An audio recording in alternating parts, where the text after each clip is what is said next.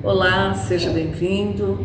Hoje vamos fazer uma reflexão sobre o capítulo 5, Bem-aventurados os aflitos, item 4 e 5, que é causas atuais das aflições, que está contido no Evangelho segundo o Espiritismo, codificado por Allan Kardec.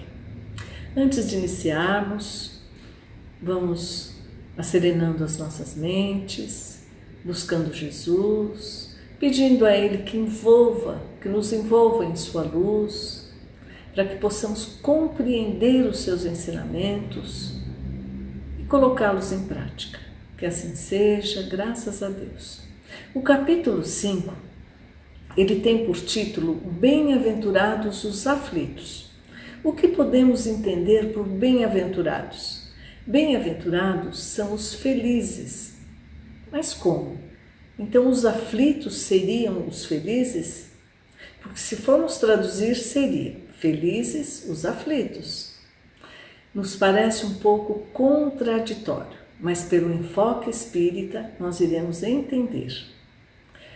Bem-aventurados é quando nós alcançamos um grau maior de conscientização, de entendimento em torno da vida e de entendimento diante das aflições aí seremos felizes. Os itens 4 e 5, eles nos esclarecem as causas atuais das aflições. A doutrina espírita nos revela que todo sofrimento tem uma causa justa. É ação e reação. Se sofremos é porque desobedecemos, transgredimos as leis divinas ou naturais elas estão bem resumidas por Jesus quando ele nos orienta a amar ao nosso próximo como a nós mesmos. Essas leis nos ajudam a encontrar o que nós precisamos corrigir em nossas vidas. Porque a maioria das vezes nós encontramos as causas no nosso próprio comportamento, criados agora nós somos vítimas do nosso próprio orgulho, da nossa própria ambição, do nosso temperamento intempestivos e muitas vezes rebelde. Quando nos afastamos das leis de Deus, nós somos infelizes. Quando eu tenho os atos imorais, quando eu quero levar vantagem sobre o outro, quando a minha consciência me condena, isso gera aflição. Muitos sofrimentos, eles podem ser atenuados quando nos propomos a renovação moral, quando nos ajustamos às leis de Deus. Fomos criados com uma destinação, que é algo que nós vamos atingir. Querendo ou não, chegaremos lá. Nós somos criados com a destinação da felicidade.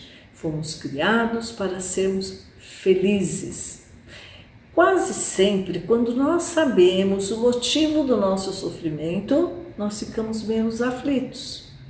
E até dizemos: eu sabia, eu não devia ter feito, mas eu fui teimosa ou teimoso, ou eu sei que estou passando agora, o que eu estou passando agora é para o meu bem. Então, muitas vezes nós passamos algumas situações na nossa vida que achamos que é um caos. E no momento em que estamos vivendo esse caos, não damos conta que essa situação nos trará grandes benefícios. E a maioria das vezes nós não percebemos isso. Se voltarmos ao nosso passado, em algum momento aconteceram situações em que hoje nós falamos.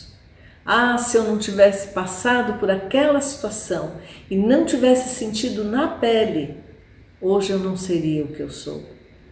E aí nós agradecemos por ter passado por aquela situação.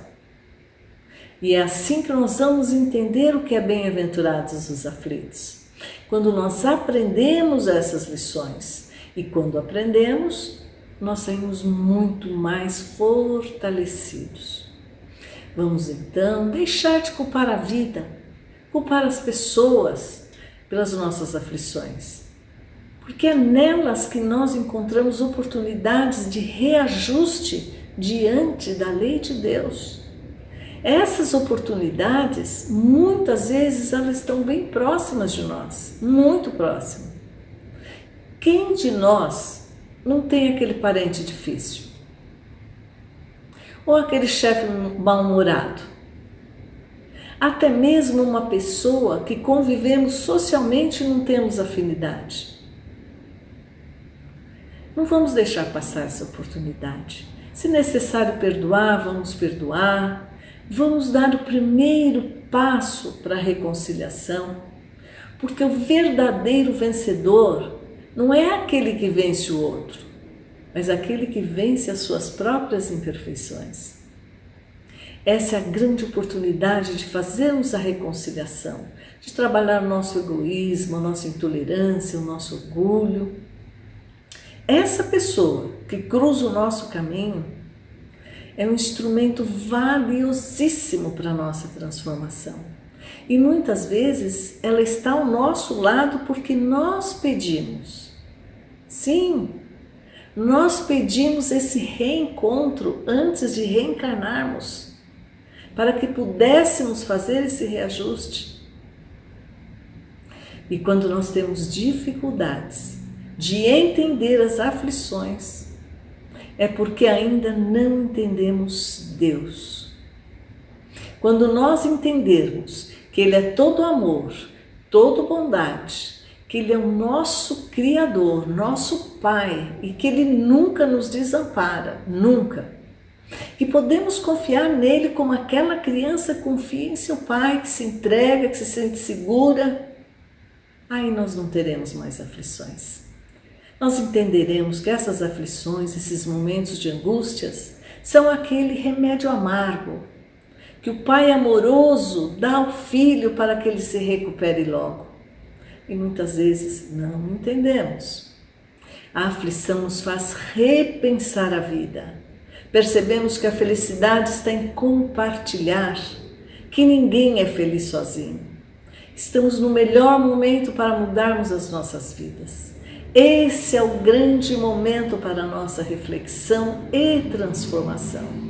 Vamos aproveitar essa oportunidade, porque muitas vezes nós supomos que a felicidade é ausência de sofrimento, mas não é.